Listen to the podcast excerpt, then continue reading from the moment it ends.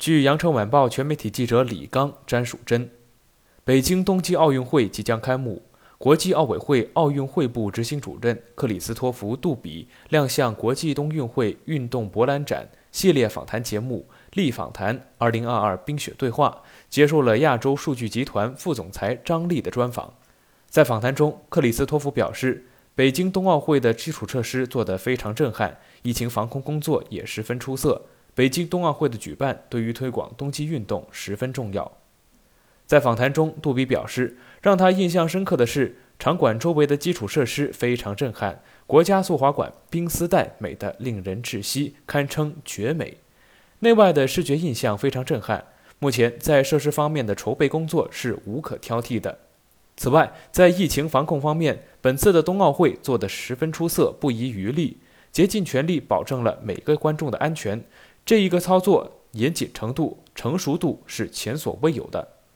他还认为，北京冬奥会的举办对于冬季运动在中国乃至全世界而言都十分重要。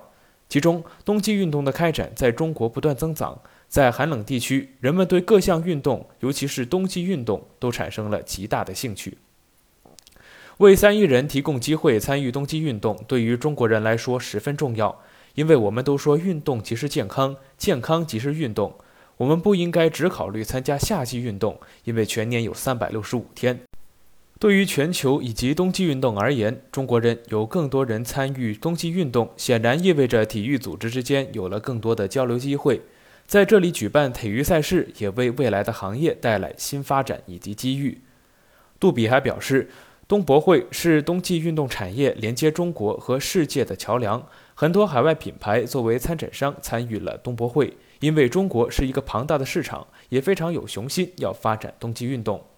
未来越来越多的中国品牌会出现在市场当中，因为中国有着巨大的经济潜力，我们会看到很多来自中国的新品牌逐渐具备竞争力，树立自己的品牌力量。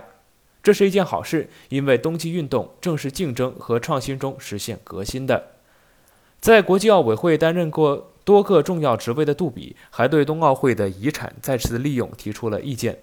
他指出，国际奥委会将战略偏向已经有赛事所需设备的城市或者是地区，来举办奥运会、冬奥会以及很重要的冬青奥会。平昌将在2024年举办冬青奥会，这是一种非常聪明的再利用政策。这些场地也是专门为冬季运动而设计建造，也有着颇具雄心的传承设计，因此也要让中国的运动员能在这里训练，发展在冬季运动方面的能力。关于场馆本身，我想说，中国保持着2008年那样的做法就很好，那就是赛后将场地利用于各种活动，可以说是演唱会，将鸟巢用来举办冬季运动赛事，将首钢滑雪大跳台尽可能重复的利用。我知道这个场地是建在山间的，因而可以重复利用。人们可以坐高铁到延庆，在山间骑车或者是登山。因而最重要的是确保场地得到充分的利用。更多资讯，请关注羊城派。这里是羊城晚报广东头条，我是主播陈子燕。